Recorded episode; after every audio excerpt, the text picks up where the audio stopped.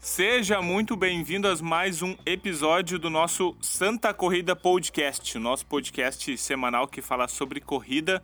E hoje nós temos um convidado especial para falar do nosso tema, tá? Então, antes de falar do nosso tema, vamos fazer a nossa apresentação da mesa aqui que está cheia de gente. Uh, fala aí, Felipe, como é que tá? Olá, corredores e corredoras. Sejam muito bem-vindos a mais um podcast. Juliano, como é que tá? Olá, meus amigos corredores, tudo bem? Então hoje, né, temos um assunto muito bom pela frente. É, já, já adianto que vai ter um convidado, né? E a gente vai tirar muita coisa boa dele. Então fiquem por aí. E o Nestor, fala aí, Nestor. E aí, corredores e amantes da corrida de todo o Brasil, tudo bem com vocês? E como já foi, como já foi dito, o nosso convidado especial hoje, que é o nosso parceiro nutricionista Ricelli Lopes. Como é que tá, Ricelli? Tudo tranquilo, pronto para conversar um pouquinho, trocar experiência sobre nutrição e corrida. Então, para quem não conhece o Ricelli, eu vou deixar ele falar um pouquinho da sua formação acadêmica, como é que, como é que, por onde que está indo os estudos dele, para vocês terem um pouquinho de noção de como é que vai ser a nossa conversa. Fala aí, Ricelli, qual é que é a tua, tua formação acadêmica? Ok. Bom, eu me formei em nutrição uh, pela Unifra há uns 12 anos aproximadamente. Né? Atuo, tenho uma especialização em nutrição humana e atualmente estou fazendo uma segunda especialização na área da nutrição esportiva na PUC, em Porto Alegre. Também sou formado há cinco anos em educação física e atualmente atuo né, na área de treinamento personalizado uh, e trabalho com essa parte de nutrição esportiva e treinamento com esporte. Né? Então acho que hoje a ideia é a gente tentar conversar um pouquinho sobre questões vinculadas à corrida uh, e à nutrição, né? E acho que é um assunto que tem muita coisa para ser discutido e muito interessante também, até para nós poder diferenciar uh, atleta de pessoas fisicamente ativas, vamos dizer assim, né? Existem recomendações mais direcionadas para cada público, vamos pensar assim. Uhum. E é isso, né? Estou aí para contribuir um pouco mais com essa área. Ótimo, perfeito. E o nosso episódio, a gente já está no episódio 18, por incrível que possa parecer, o tempo voa e a gente já está no episódio 18. E esse episódio sempre tem o oferecimento dos nossos patrocinadores, que são a IORT, Instituto de Ortopedia e Traumatologia, excelência no tratamento de problemas em todas as áreas da ortopedia e traumatologia. Siga nas redes sociais, iort.sm. A Matéria Prima Suplementos, a loja de suplementos alimentares aqui de Santa Maria. Siga nas redes sociais Matéria Prima Santa Maria e a Bem Store Ortopedia e Movimento, disposição para uma vida mais saudável. Siga nas redes sociais a arroba loja Bem Store. Tá? Então hoje, como foi dito, nosso nosso tema ele é bem importante porque a gente vai falar sobre nutrição esportiva voltada especificamente para os corredores, né? Porque muitas vezes os corredores pensam na sua preparação, seja ela de fortalecimento, treinamento específico, aí pensa nas fases de treino, se preocupa com o tipo de planilha, execução de planilha e esquece de uma parte que é muito importante na preparação, que é a alimentação, que nada mais é que o nosso combustível para que a gente consiga treinar de forma adequada. Então, por isso que o nosso convidado é o nosso parceiro Ricelli, que já está aí com a gente já faz um tempão, né, para falar dessas características nutricionais que são importantes para o corredor, tá? Eu vou deixar abrir a palavra aí para o Felipe para a gente começar a dar andamento para nossas perguntas. Vamos lá então. Celi, a, a primeira, primeira parte aí que para a gente conversar sobre, sobre alguns aspectos relacionados à, à corrida e à nutrição, eu queria te perguntar o seguinte: qual a importância do, dos carboidratos no treinamento ou também em provas, tá? Aí pode abordar tanto a parte de treinamento relacionada a provas e se teria, vamos dizer, um ideal para consumir diariamente. Né? Se, se, existe esse ideal e como que poderia, poderia abordar esses dois pontos aí. Então são duas perguntas numa só. Perfeito. Uh, aproveitando um gancho também que o Fabrício falou, vou ler um, uma frasezinha aqui dizendo assim: o sucesso está voltado para uma diversidade de atributos fisiológicos, psicológicos e biomecânicos. Né? Então aí a gente tem uma ideia uh, que a Federação Internacional de Atletismo ela trabalha com esses princípios para te ter, vamos dizer, sucesso no teu rendimento físico. Pensando bem a nível de atleta, de competição. Tem que ter a tua questão fisiológica adequada, questões psicológicas e biomecânicas. Esse conjunto, consequentemente, gera uh, um excelente resultado em performance física. Só que de, 90, de 1995 até 2019 eles fizeram algumas atualizações E aí eles verificaram que a nutrição poderia contribuir bastante também para essa melhora. E não só a melhora de rendimento físico, mas pensando também num leque que entra até a, a, a profissão do Fabrício ali, né? Um exemplo, tu treinando com uma periodização, uma organização, pode ser que tu diminua os riscos de lesões por poder quantificar mais a carga de treinamento, né? E o que, que acontece? Se um atleta tem uma lesão, ou uma pessoa também que treina com vocês assessoria, que não é um atleta, mas gosta de participar de eventos, uh, tem alguma lesão no meio do caminho, o que, que tu tem que pensar com a parte da nutrição? É direcionar essa nutrição para dar um suporte da recuperação da lesão. Como a pessoa para um mês, dois meses, muitas vezes tu pode ter alguns uh, mudanças de plano, vamos dizer assim, né? Durante uma programação de treinamento. Então aqui eu vou falar mais em relação aos nutrientes em si, né? Uh, pensando no geral, por quê? Porque muitas vezes faz uma periodização de um ano e cada fase desse um ano tu poderia trabalhar com propostas diferentes da nutrição, né? Então, é só para nós ter uma, uma ideia como é bem ampla, não existe uma receita de bolo para todo mundo, vamos pensar assim. E agora, Felipe, falando um pouquinho uh, em relação aos carboidratos, né? Uh, o que, que a gente vê hoje, cara, em relação aos carboidratos? Um leque muito grande de consumo. Uh, essa quantidade ela pode, baseado em várias diretrizes, mas uma que eu vou citar o nome aqui, ó, Declaração de Consenso da Associação Internacional das Federações de Atletismo de 2019. Isso aqui, na verdade, é nutrição para o atletismo. Só que como o atletismo é composto por corrida, caminhada, salto, arremessos, ele abre um leque amplo, mas é uma diretriz específica só para isso, né? Ou seja, vai trabalhar só com o atletismo. E aí quando a gente pega questões vinculadas à corrida, tu vai ter corridas de sprint, média distância, longa distância, revezamento, pista, etc, né? Então, para vocês verem como não é tão simples a gente dizer a questão nutricional direcionada para a corrida. Dentro da corrida já tem uh, inúmeros, inúmeras diferenças, vamos dizer assim.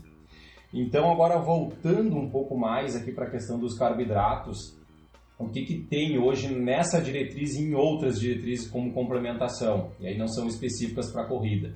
Um leque que pode ir de 3 até 12 gramas por quilo de peso. Se tu for pegar uma pessoa de 70 quilos e calcular 3 vezes 70, vai dar lá um valor X. Isso que tu precisa de consumo. Agora, se tu pegar o 12, vai dar um outro valor e tu vai ver que é muito distante esses valores. Né? Então, como é que tu aplica isso hoje? Ah, pega uma média de 7, 8 e aplica? Depende. Aí que entra a questão da fase de treinamento. Tá? Então, um exemplo. No teu dia, tu tem que trabalhar entre 7 a 12. E aí tem que ver o público, se é um iniciante, se é um intermediário, se é um avançado. Se é uma pessoa que tem uma finalidade de corrida de longa distância, curta distância, tem uma outra proposta também. Tá? Mas pensando, Felipe, na questão de carboidrato dia, fica entre uh, eh, 3 a 12 gramas. Eu diria assim, ó, para uma pessoa normal, que de repente vocês atendem mais em assessoria, uh, claro que tem pessoas atletas que competem a nível estadual, nacional, etc. Mas vamos dizer, o maior público, você beneficia já com uma quantidade, eu diria, de 4 a 8 gramas de carboidrato por quilo de peso. Eu diria que de 8 a 12 tu já tem que ter uma certa experiência, tem que ter um metabolismo apropriado para isso, né, para receber essa carga de carboidrato em si. Né?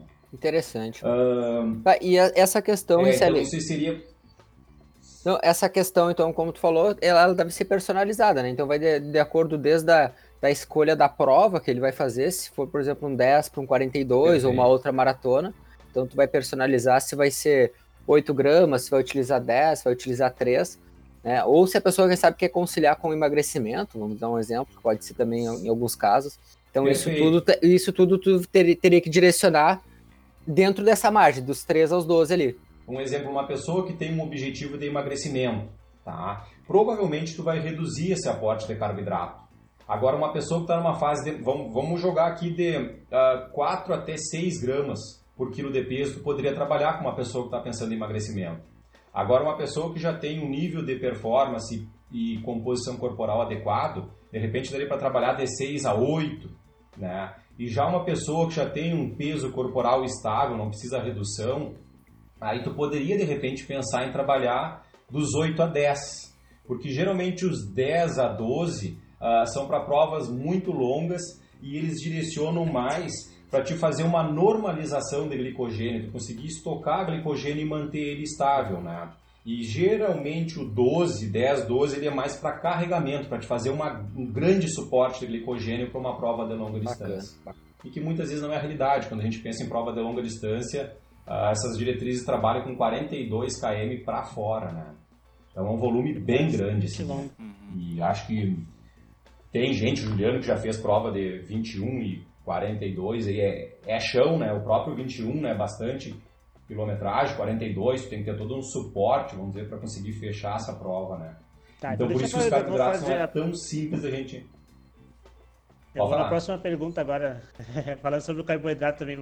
Pode, pode seguir, senão aqui vai longe a coisa. Vou dar uma perguntinha sobre o carboidrato. Tá, então, pra quem não Aham. sabe, tá escutando o Ricelli aí falando, além dele ser nutricionista, assim, vamos dizer, top, né, muito bom, ele também é um grande corredor, né, então vale salientar essa questão, né, então o que ele tá falando não é só que ele tá vivendo também na teoria, né, então ele também vive isso na prática, então além dessas dicas alimentares que ele está dando, ele também entende muito e é um ótimo atleta de corrida, né?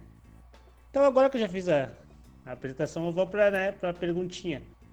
Então, sobre, sobre o carboidrato, ainda falando ali, e essa questão da, dos 21 até 42, a gente sabe que o momento durante a prova a gente também tem aquela questão de suplementar com algum carboidrato, né, Ricele? Então, vários corredores ou alguma Sim. coisa fazem uso de, sei lá, qualquer tipo de carboidrato, desde carbogel. Tem gente que gosta de comer alguma coisa, paçoquinha, tabletezinho, sei lá, qualquer coisa que tenha açúcar, né? Então eu gostaria que tu falasse um pouco sobre Sim. essa questão, assim, de mais ou menos de quanto em quanto tempo que o nosso corpo necessita dessa, dessa suplementação, assim, né? Aham. Na verdade, a proposta, né, para o corredor, um exemplo que vai correr 21 ou 42, é tu já fazer três dias antes uma dose de saturação. E aí existe várias metodologias para isso, tá? Para te aplicar essa dose de saturação e estocar o máximo de glicogênio para durante o percurso uh, tu ter energia de manutenção de prova, né? Para te conseguir seguir essa prova uh, reduzindo a tua performance o mínimo possível, vamos pensar assim. A recomendação hoje mede em ser 0,7 gramas por quilo de peso. Né? Isso seria uma, uma quantidade de carboidrato interessante para ser consumido. Uh, as diretrizes também dizem o que? Se tu fosse pegar entre 30 gramas até 60 gramas, uh, se tu não quer calcular, tu poderia consumir também. Quanto tempo, né? Eles geralmente recomendam de 15 a 20 gramas por 15 a 20 minutos.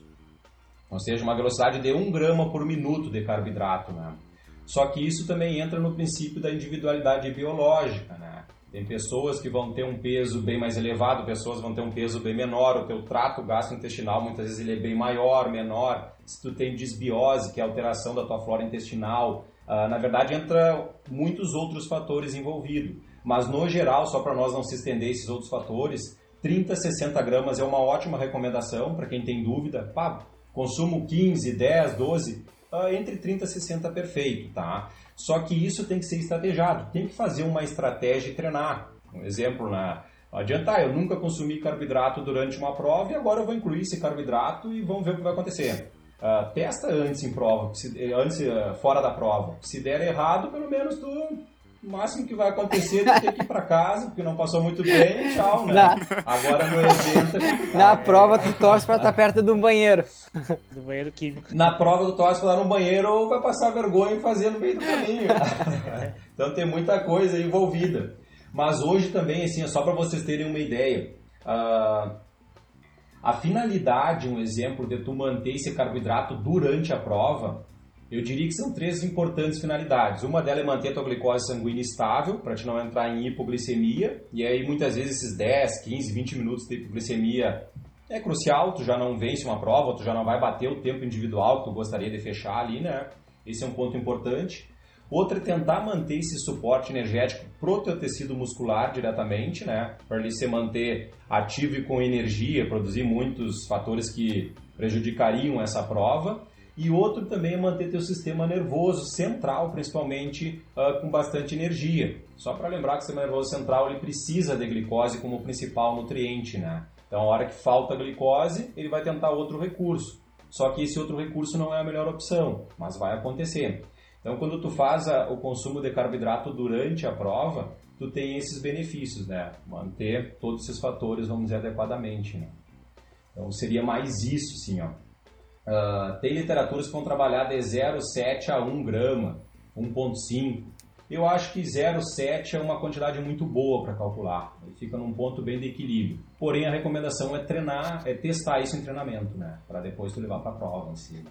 Perfeito. Essa recomendação aí do, do, treinar, fazer isso em treino para não, não vivenciar situações desconfortáveis no dia do evento principal lá. É, é, e essa questão, e essa questão do, do consumo de, de. a falta de, car, de carboidrato se reflete muito depois da, na, no almoço dos guri, depois da corrida.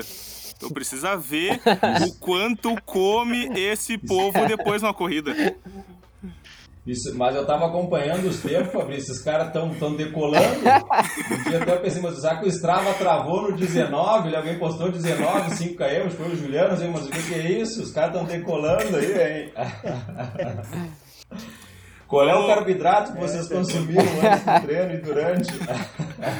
Uh, vamos vamos, vamos dar andamento para pra, as perguntas que a gente juntou um pessoal que fala assim, ó, sem parar, juntou o pior do, da galera que conversa. Bah, eu... Então vou passar ah, pro puxo conversa. vou passar pro Nestor para ele dar andamento para um tema também bem importante que ele é assim aquele defensor ferrenho desse tema. Pergunta aí, Nestor.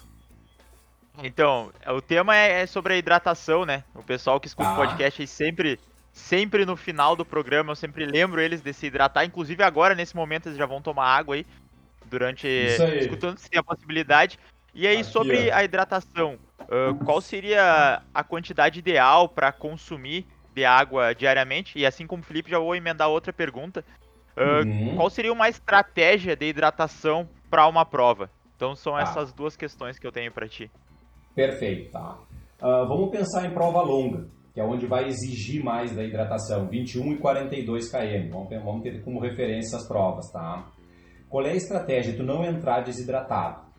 Tá? Então, o ideal é sempre um, dois dias antes tu ter um, na verdade, um bom consumo de água, até um pouquinho a mais do teu normal, não excessivo também, mas até um pouco a mais do teu normal, para todas as tuas células e o organismo como um todo estar tá bem hidratado. Se tu conseguiu manter isso, perfeito, tá? Qual é a recomendação de água para uma pessoa fisicamente ativa, não um atleta de elite, vamos pensar assim? Uh, a recomendação para um adulto saudável é 35 ml vezes o peso corporal. Tá? Isso é uma recomendação da sociedade, da, do Colégio Americano de Medicina do Esporte. Então, se tu fizer um exemplo 35 vezes o teu peso corporal, ele vai te dar um valor e esse é o valor que tu tem que consumir durante o dia. Só que eu gosto de lembrar também que existem muitas variáveis né, que interferem no processo de hidratação. Temperatura, umidade, tipo de treinamento, roupa que está usando, cara, é bastante variáveis que, interferem. Agora um exemplo, tu atende lá o velhinho, tá, o idoso, que tem mais de 60 anos, será que é os mesmos 35 ml por quilo de peso? Não, aí geralmente as recomendações vão ser para 30 ml por quilo de peso, tá? Isso pensando no geral. Quando tu pega um atleta de elite, um atleta de ponta, essas recomendações podem ir a 43, 44 ml por de peso. É muita água. Porque geralmente essa é para mim, então, essa, essa medida aí. É, não tem tanta é, certeza. Então, geralmente, geralmente, assim, se tu for colocar no papel, tu vai ver que é bastante água, não é tão pouca água, né? Só que é as recomendações que a gente tem hoje. Então, um exemplo, a estratégia que eu montaria era hidratar pelo menos dois dias antes bem, Tá? chegar com um nível de hidratação bom, como é que tu sabe se tu está bem hidratado? Ah, vou ter que fazer algum exame laboratorial para ver isso? Não. Tu pode ver por alguns sinais e sintomas clínicos, né? Tipo cansaço, dor de cabeça, uh, às vezes certo edema no corpo, pode ser um indicador de tu não estar tá bem hidratado. Existe aquela escala de coloração da urina também, uma escala bem simples, que encontra até na internet. Eu poderia muitas vezes ver, ó, minha urina está transparente a levemente amarelinho, né? Então, é sinal que tu está bem hidratado. Agora, se ela dá lá bem amarelo e não é a urina da manhã, aquela quando tu acorda, aí tu já liga o alerta que provavelmente uh, tu pode estar tá com algum grau de desidratação, 1%, 2% ou 3%. Tá? Só que aí entra um detalhe também importante, assim, ó. Uh, eles recomendam 150 ml, a 150 ml a 250 ml a cada 15, 20 minutos. Tá? A cada 15, 20, 25 minutos, que é a capacidade que tu tem de absorção. Isso também entra na questão da individualidade biológica. Ou algumas modalidades esportivas trabalham com 2 a 3 ml por quilo de peso. Geralmente 2 é mais específico para mulher e 3 é mais para homem. Tá? o que, que limita mais, muitas vezes, tu aumentar, vou colocar 5 ml por quilo de peso. Muitas vezes a pessoa que tem um peso muito elevado é bastante água e o desconforto gastrointestinal, né? Às vezes para corrida, tipo uma bike, tu ainda consegue ter um equilíbrio, vamos dizer, um certo, uma certa harmonia na tua, na tua estratégia. Agora, na corrida é muito movimento e esse movimento dificulta todo o processo de motilidade, de digestão e, consequentemente, absorção dessa, desse líquido em si, né? Então, hoje, daria para considerar 2 ml por quilo de peso para mulher e 3 ml por quilo de peso para homem seria uma boa pedida. Só que eu também gost... acho interessante transferir isso para a prática e treinar. E levar sempre uma quantidade de 15, 20, 25 minutos. Às vezes uma estratégia não é diminuir os dois, calculou 2 ml vezes o peso da, da, da, pessoa, de uma mulher lá de 50 quilos, tá? Deu 100. Uh, ah, tu vai transferir isso para a prática, uh, só que tu tá fazendo o teste a cada 15, 15 minutos, tu vai lá e consome uma quantidade X de água. De repente não diminui essa quantidade, mas em vez de fazer 15 minutos, coloca para 20 minutos. Tu vai dar mais tempo de absorção. Seria uma boa estratégia também, né?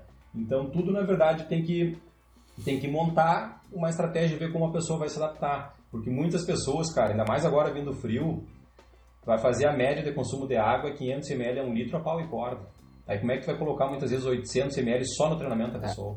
Não vai conseguir nem ter capacidade de absorver tudo isso aí, né? Tu vai ter que treinar esse organismo antes para depois uh, conseguir desenvolver essa capacidade de absorção de água sem desconforto gástrico, né? É, e... e indo mais agora para atleta, para performance, uh, o que, que a gente vê assim, ó, o treinador, o nutricionista, o médico esportivo que trabalha com atleta de ponta, eles muitas vezes eles vão pesar. O cara vai fazer uma maratona, 42 quilômetros, tem os pontos de hidratação, né? E ele vai pesar se realmente vale a pena perder tempo nesses pontos de hidratação, tá? Uh, se esse peso de água que ele vai consumir vai interferir, né, na verdade, no desempenho dele, e daqui a pouco ele desidrata. Geralmente as recomendações é até 5, 4, 5% eles entram em desidratação mas mesmo assim, vendo o custo-benefício de não consumir água ou parar nos pontos e consumir essa água e essa água aumentar o peso corporal durante a prova, ele vai pesar se isso vale a pena ou não. Só que isso é uma estratégia que tu monta com teu treinador, com teu nutricionista, com teu, sei lá, o médico esportivo, aí tem os profissionais que trabalham com esse atleta em si, né? E o que que eu digo assim, ó, agride o organismo da pessoa? Agride. Mas com certeza essa pessoa ela é bem treinada, ela já tem todo um sistema que consegue ter esse suporte. Tá? Mas eu não estou dizendo que agora as pessoas têm que chegar lá e não se hidratar porque vai ter menos peso e porque vai perder tempo nos pontos de hidratação. Na minha opinião, é muito importante sim hidratação e tem inúmeros estudos mostrando isso. Porém, hoje, atletas de elite têm alguns estudos mostrando que para melhorar desempenho, muitas vezes eles não fazem essa estratégia de hidratação. Porém, eles entram na prova muito bem hidratados. Entendeu? Se tu entrar desidratado com grau de desidratação, tu é um candidato a quebrar antes, sim. Porque daí, na verdade, tecido muscular e sistema nervoso central, pelo superaquecimento, eles vão ser muito prejudicados, né? E aí, a consequência disso aí é diminuir performance durante a, a tua prova, o teu evento. É, mas aí tu falou um ponto, acho importantíssimo, é importante. durante toda, toda a tua fala, uhum. que é, isso é treinável, né? Então, por exemplo, no atleta profissional, para ele chegar a esse nível, ele treinou muito, cara, para conseguir muito, desempenhar muito. uma prova de 42 quilômetros sem fazer um aporte de hidratação, né? Não vai ser nós é. aqui no, é, nível que, treinamos. É, é, por isso que eu digo, né? Tem o, o fisicamente ativo e o atleta de elite. Exato. O atleta de elite ele tem um outro corpo. Não adianta a gente querer, tipo, ah, mas o cara lá ganhou a, a, sei lá eu, a maratona em duas horas e pouquinho lá, e ele praticamente tomou só 200 ml durante todo o percurso. Só que assim, ó, esse cara ele tem uma outra questão genética, os fatores ambientais dele são com certeza totalmente diferentes da gente, né? Exato. E a gente não tem capacidade fisiológica para manter isso. Provavelmente tu cai rendimento uh, se tu não fizer essa estratégia de hidratação. O teu rendimento ele cai, tu ainda não tem uma capacidade para isso. E assim como eu vejo, né, pessoal, a questão do treinamento, né?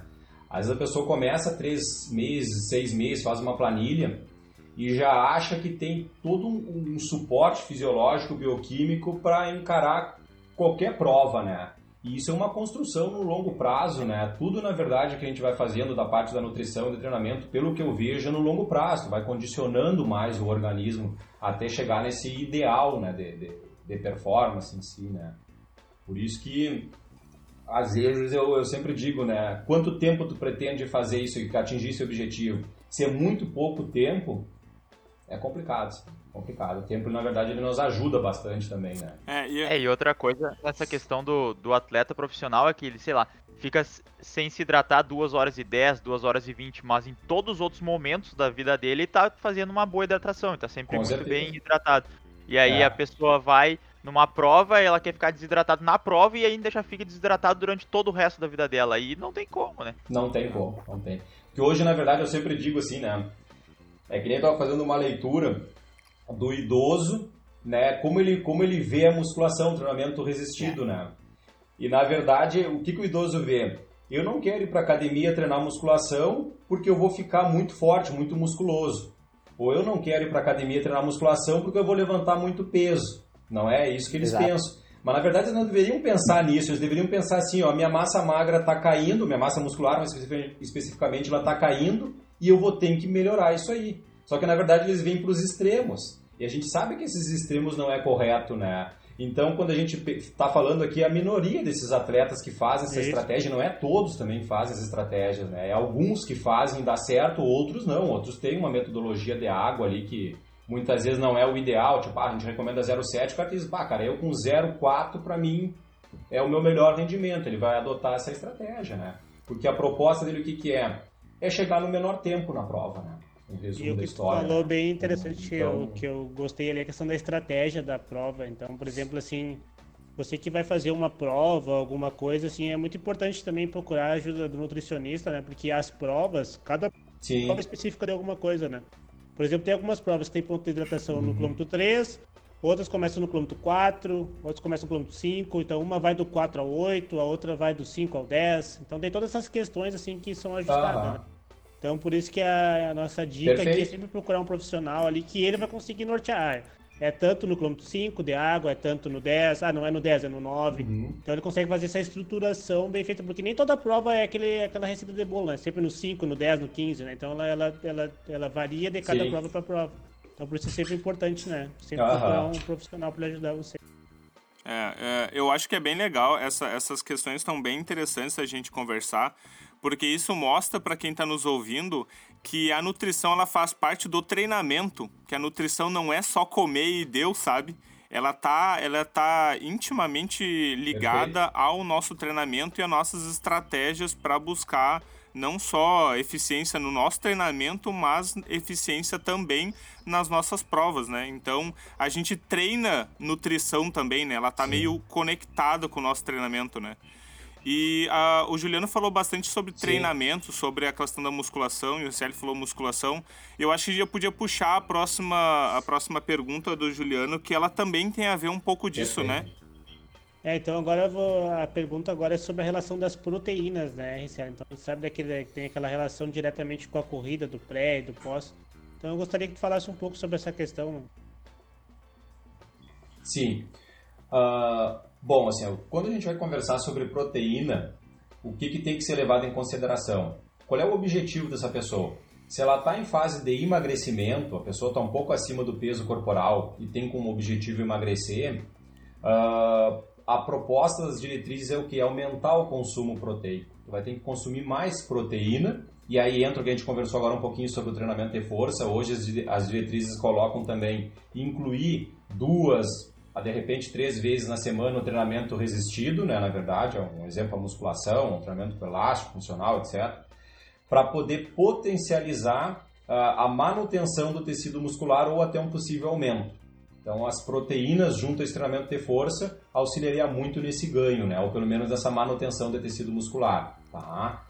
Quando a gente entra agora para um objetivo onde a pessoa uh, já tem seu peso estável, já quer trabalhar com rendimento físico mesmo, uh, para uma, uma população normal, 0,8 a 1 grama por quilo de peso é a recomendação. Uma pessoa que hoje tem suas atividades diárias normais, tá?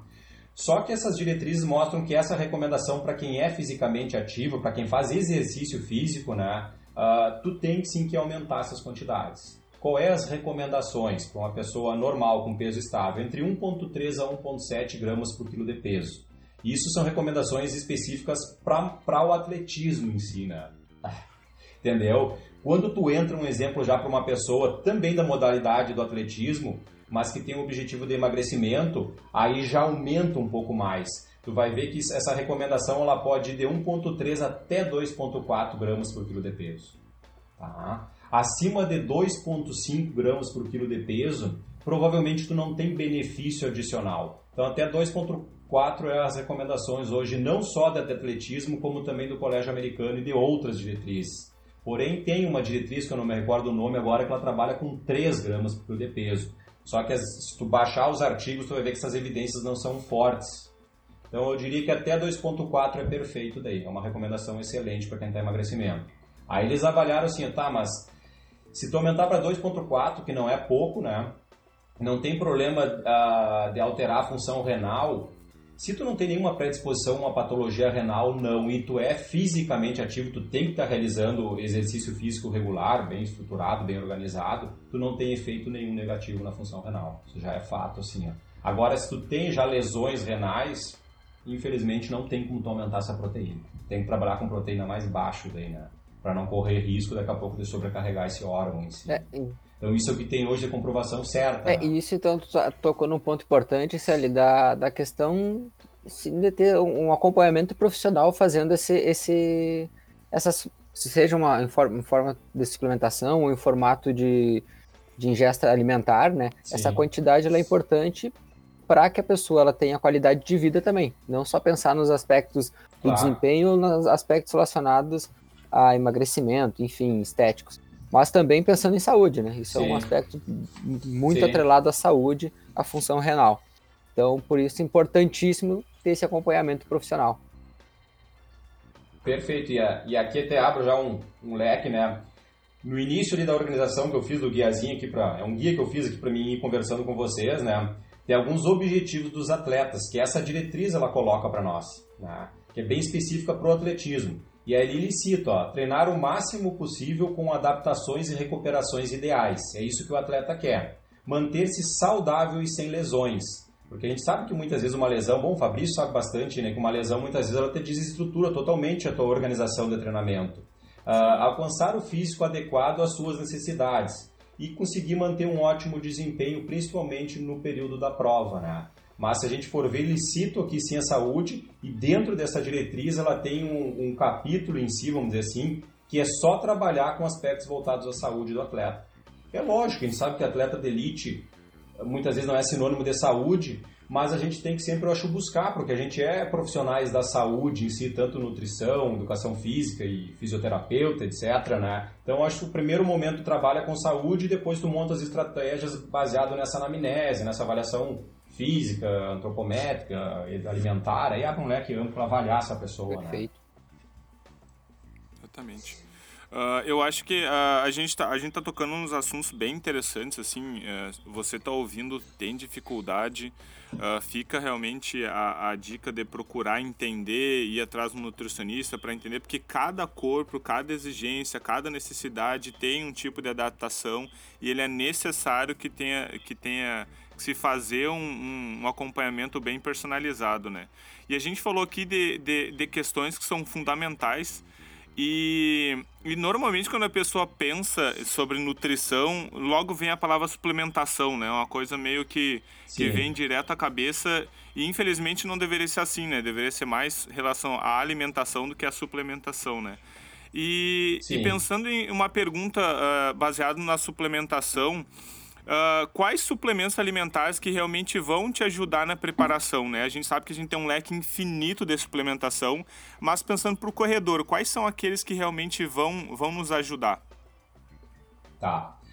Uh, quando a gente pensa um exemplo, eu vou citar suplementos que hoje são considerados pelo Comitê Olímpico Internacional e por essa diretriz como suplementos que realmente vão melhorar a tua performance física. Tá? Perfeito. Que é a creatina, a cafeína nitrato, beta-alanina e bicarbonato de sódio.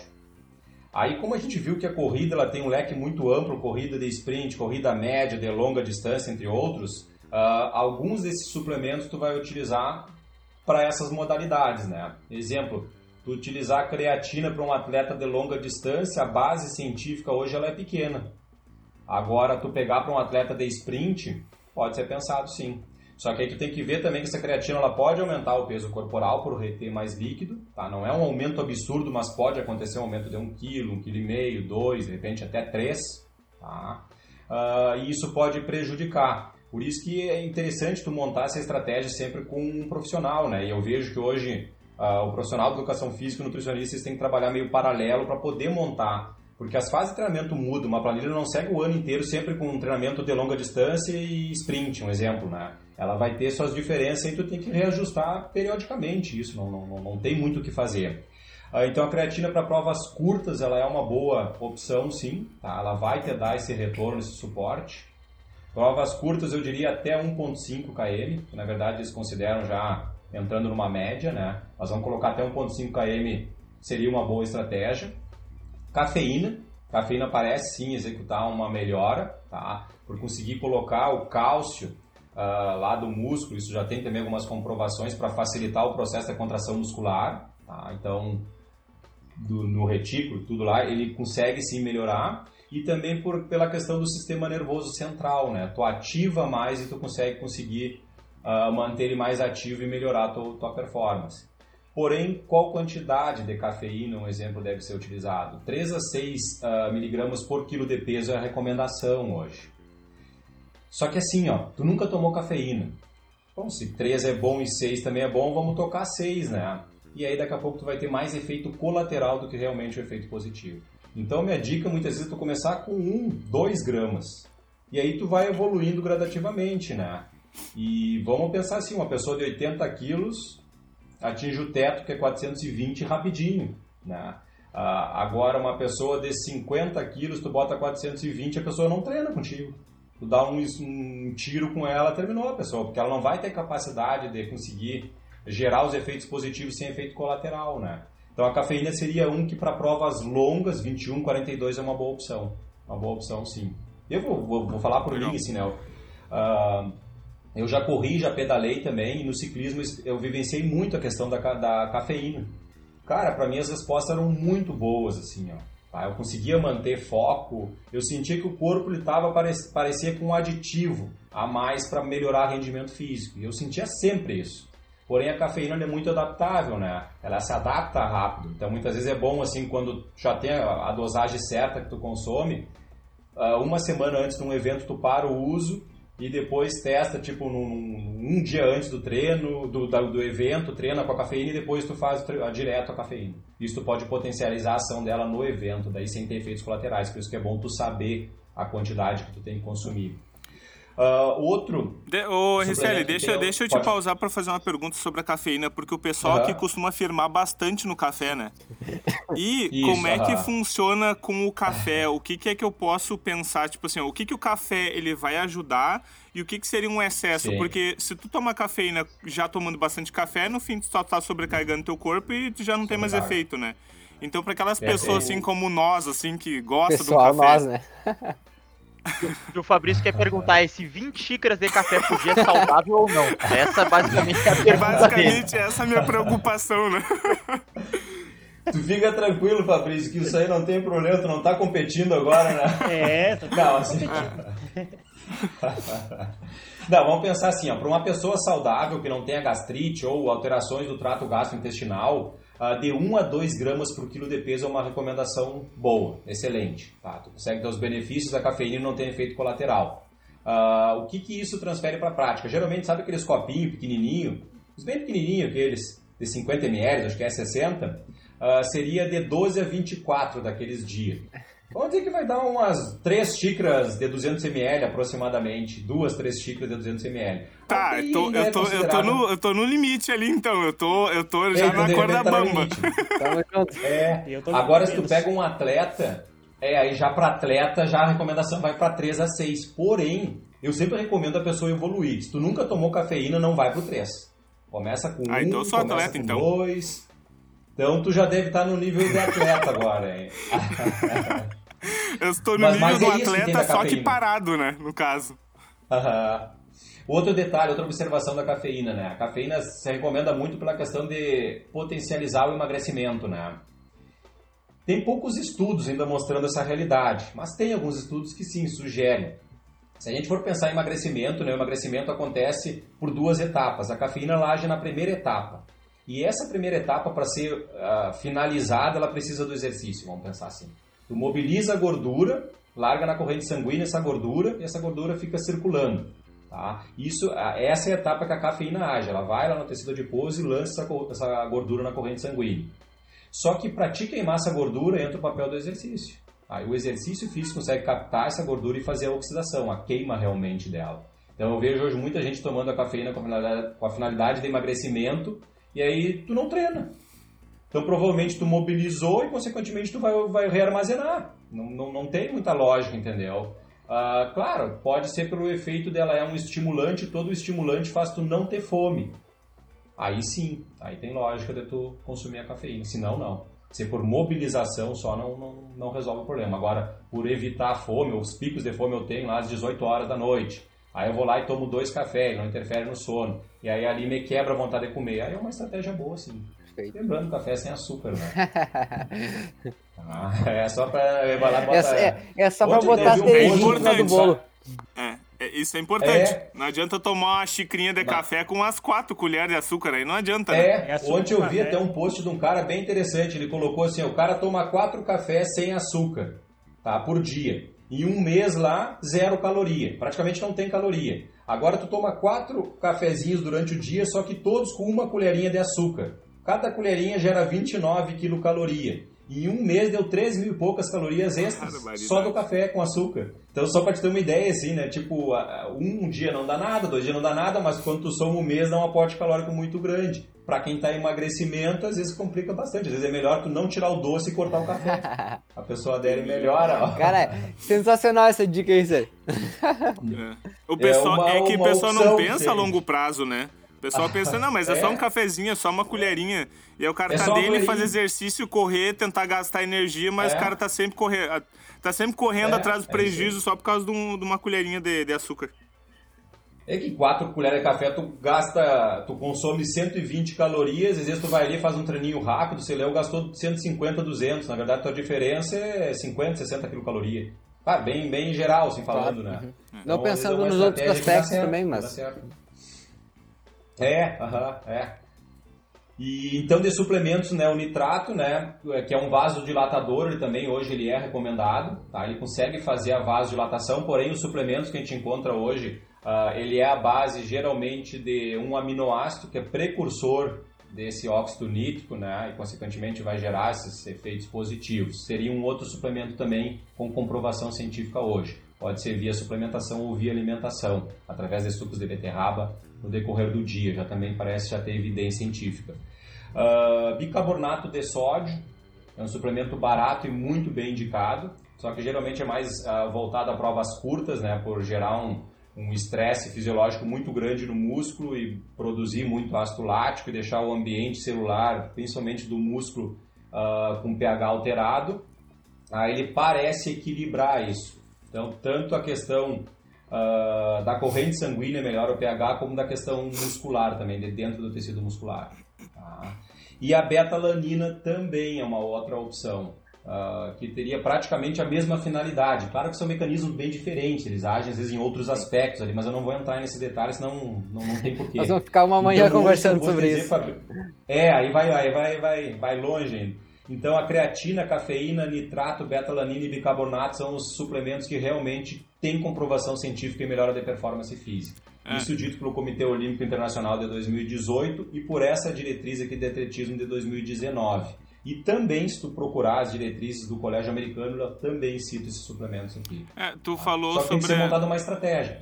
Tu falou sobre uhum. a creatina ali, em questão de, de tu não poder tomar muito em longas distâncias, porque ela acaba aumentando o peso e acaba é, fazendo com que tenha uma retenção hídrica.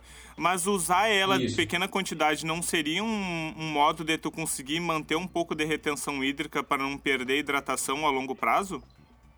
Sim. Uh, isso aí até, Fabrício, assim, há um tempo atrás eu conversei até com os professores meus da especialização se isso não seria uma estratégia nutricional. Uhum. O que, que acontece? Hoje tem muito poucos estudos mostrando que essa estratégia dá certo. Na Ah, verdade, não entendi. tem estudo fiel a isso, de dizer assim, ó, isso seria uma excelente estratégia. Uhum. Mas o que, que eu te digo assim, ó, eu acho que sim, ela agrega esse efeito de, de, de incluir a água dentro da- do tecido celular, né, principalmente o muscular, e poderia sim ser uma, uma, uma alternativa, um protocolo.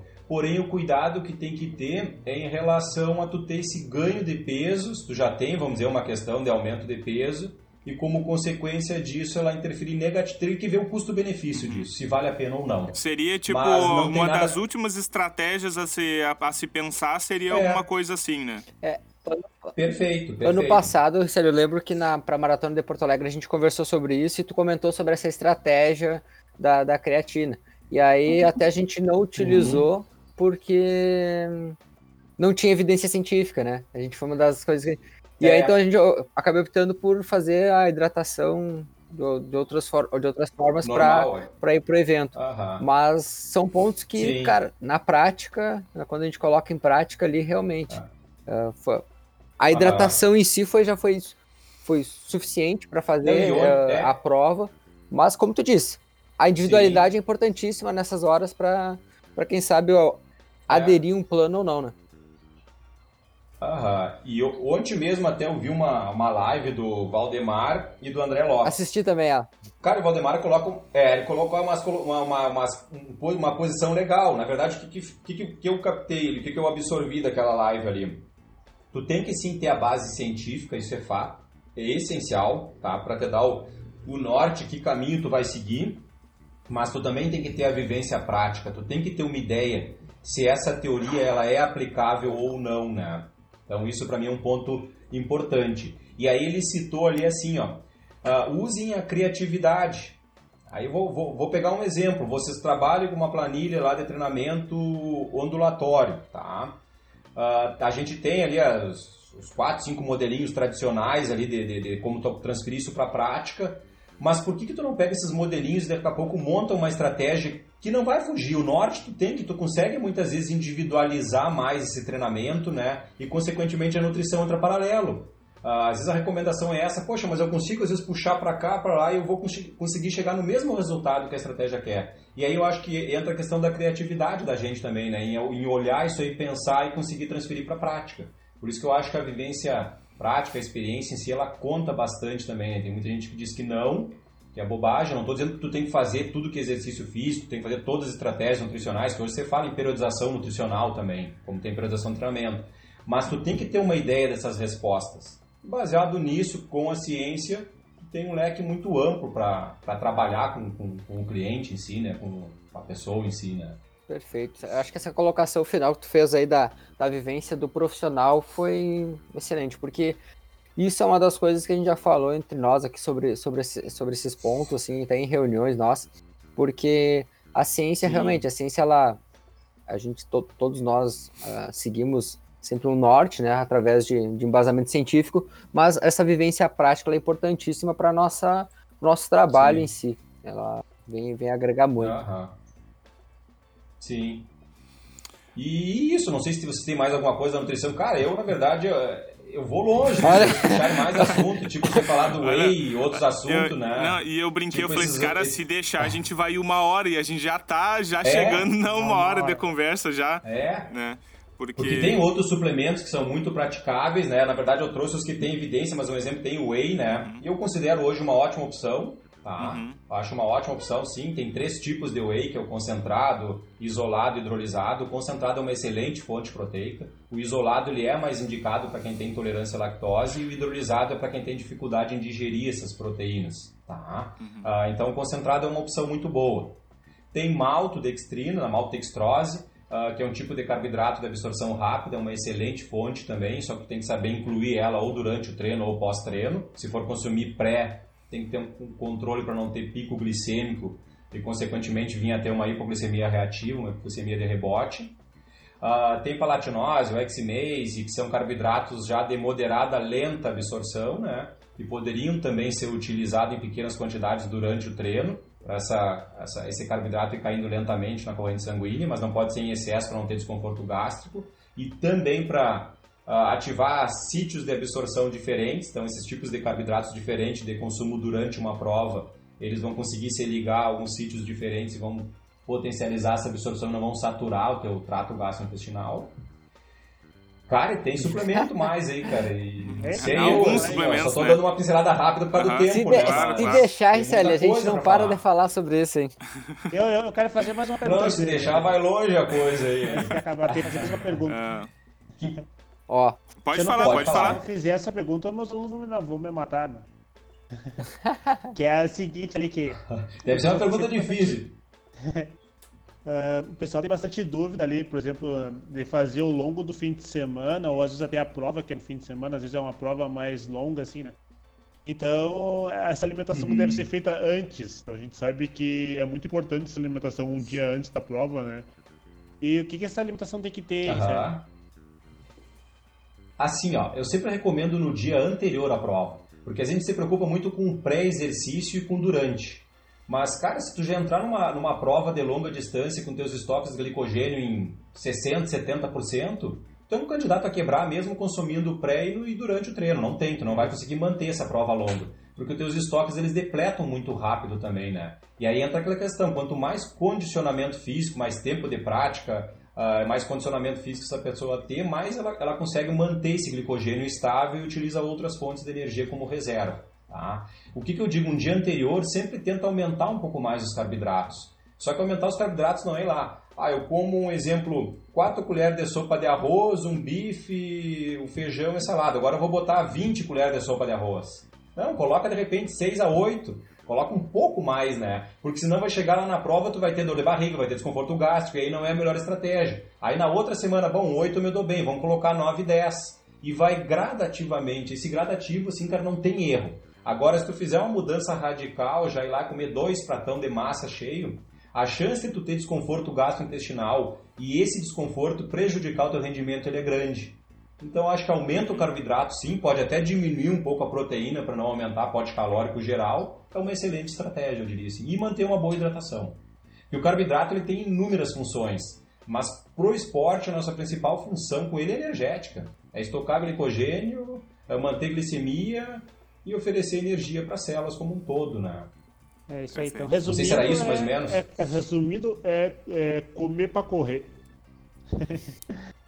Isso aí, é isso aí, é isso aí. Agora, claro, se a pessoa quer emagrecer, aí já aí a gente daí entra naquele quantidade de carboidrato é de 4, ali 3, 4 gramas, 5, 6 gramas e monta a estratégia, né? Claro, Mas lembrando que emagrecimento é um balanço alimentação mais- energético negativo. ótimo, Mas ótimo. fazer com a alimentação mais, mais, vamos dizer assim, mais cheia de carboidrato um dia antes, né? Que a gente sabe que as Sim. pessoas gostam de comer carboidrato, né? Por outras questões, né? Tanto que é uma recomendação isso aí, né? É, então a gente já dica, né? Você que, quer, que gosta os- de comer carboidrato, quer comer ele com menos culpa, corre outro dia, né? Aham. É, e também É. não é qualquer carboidrato também, né? Não, não É, vamos também, começar a sair né? comendo a moda louco aí, qualquer tipo de Aham. carboidrato também, que tam... não é bem assim também, né? Tem isso que nós nem entramos na parte dos tipos Eu de carboidrato, tem, tem bastante, É, né? Exatamente. É. Mas um exemplo assim, ó, tu tem que fazer o carregamento de carboidrato. Isso geralmente é mais recomendado para a prova, né? Onde tu vai realmente saturar teus estoques de glicogênio hepático muscular de carboidrato. E aí tu ficaria numa recomendação de 10 a 12 gramas. Isso tu já tem um cliente que tu já conhece, já tem todo um acompanhamento dele. Uhum. Ou ficar ali entre 8 a 10 também é uma opção. Para pessoas, vamos dizer que de repente o público Perfeito. que vocês estão atendendo em maior volume pode ser uma estratégia, 8 a 10 por, por quilo de peso um dia anterior. Ah, glicogênio provavelmente tu vai ter de sobra ali, né? Só que é bom fazer por peso, né, corporal, né? E aí tu consegue ter uma ideia bem precisa desse, desse indivíduo em si, né? Perfeito. Cara, eu acho que eu acho que a gente conseguiu abordar os temas principais. Obviamente tem muita questão a se conversar. E se, e se realmente gerar dúvidas, e a gente vai coletando dúvidas, e se bobear, ainda sobra para um outro episódio, ainda só respondendo dúvida ah, nutricional do pessoal, que é um Sim. tema realmente bem importante. E, e, e a gente sempre espera que seja dada sempre a devida importância nutricional, né? Que as pessoas consigam entender a importância disso, não só para a prática da, da corrida, de qualquer tipo de atividade, mas sim para a qualidade de vida, né? E eu queria Sim, saber se, al- se alguém tem algum aviso final aí, fazer uma roda de, de é, considerações para que a gente já entre na, na nossa frase do Nestor, né, nossa, nossa, nosso quadro fiel aqui, no, sempre nos finais da, do nosso podcast. Alguém tem alguma coisa uh, ah, para falar aí, para finalizar? Uh, eu só quero lembrar o pessoal aí que, que acompanha uh, a, as redes sociais da, da ProElite ou até mesmo o podcast. Se, se alguém ficar com alguma dúvida e quiser, por exemplo, perguntar para nós ali pela página, seja Instagram, Facebook, enfim, a gente repassa depois para o Ricelli a, a, pergunta, ou se quiser procurar o Ricelli nas redes sociais, no, tanto Instagram, Facebook, é Ricelli Lopes, né? Tá, Ricelli? Ricelli Lopes. Então, é. A gente vai deixar na descrição também nesse episódio, Perfeito, é. dá para clicar no link ali uhum, direto, fica é, mais Aí então você pode Perfeito. procurar ele, ele vai estar sempre à disposição para tirar dúvidas e a gente também está sempre à disposição uhum. para uma conversa aí, tá bem? Acho que essa é uma colocação. Uhum. Perfeito. Eu fico sempre disponível, né? Qualquer dúvida que envolver ali nutrição e esporte, ou tô aí, ou nutrição e atletismo, eu tô pronto para ajudar, se eu não sei, como eu sempre, sempre conversa, né, Felipe? A gente dá um jeito de buscar essa, essa informação e, e é isso aí, cara. Eu tô, tô aí para ajudar. É, eu gostaria primeiramente de agradecer o Ricelli, né, que, que cedeu esse, esse espaço na, na sua agenda, né, para falar com a gente, para entregar também bastante informação para vocês, né. eu agradeço o convite também. Isso. O pessoal tem bastante dúvida, assim, sobre, né, e às vezes acaba, essas dúvidas acabam chegando até a gente. Só que a gente não é um profissional específico para falar sobre isso, né? Então, uh, também essa formação também é para isso, né? Então, o que eu sempre digo, né? Então, procure um profissional da área, né? Para ele conseguir te ajudar da melhor maneira possível, né? Então, eu espero nesse podcast a gente tenha conseguido passar a informação de que tem bastante coisa para você melhorar, né? E que a alimentação, nutrição como todo, é um viés para você aumentar a sua performance, né?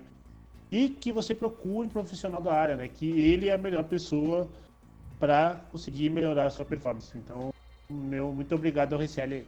Só ia agradecer também a participação do Ricelli, eu acho que foi fundamental para sanar algumas dúvidas e criar outras que possivelmente a gente venha responder num próximo episódio, sempre deixando o gancho. E vocês escutaram o falando aí, né? Bebam água, hidratação é importante. Vou lembrar isso aí sempre, sempre bom. Então, então a gente vai chegando para mais um final, mas a gente não pode fechar o nosso podcast, terminar o nosso episódio sem a famosa frase do Nestor. Fala aí, Nestor, qual é que é a frase da semana? Então, essa frase eu escutei em outro podcast também, podcast do Primo Rico.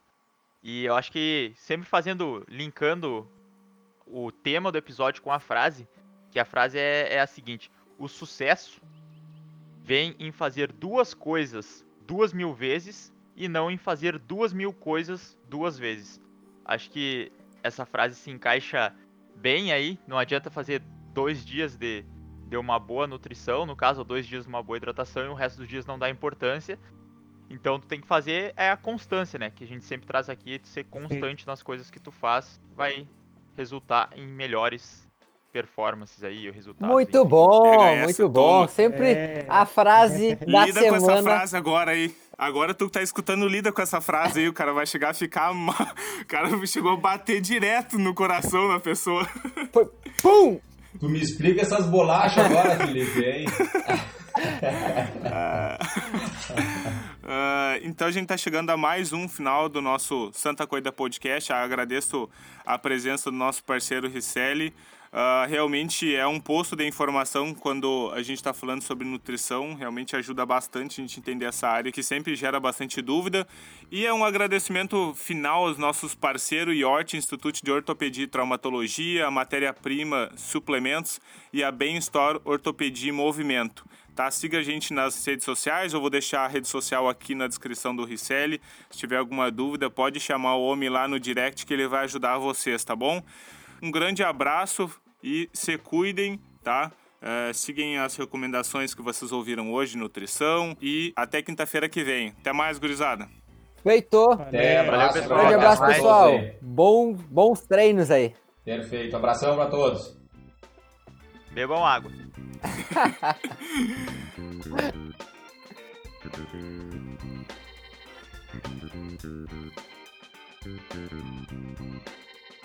Thank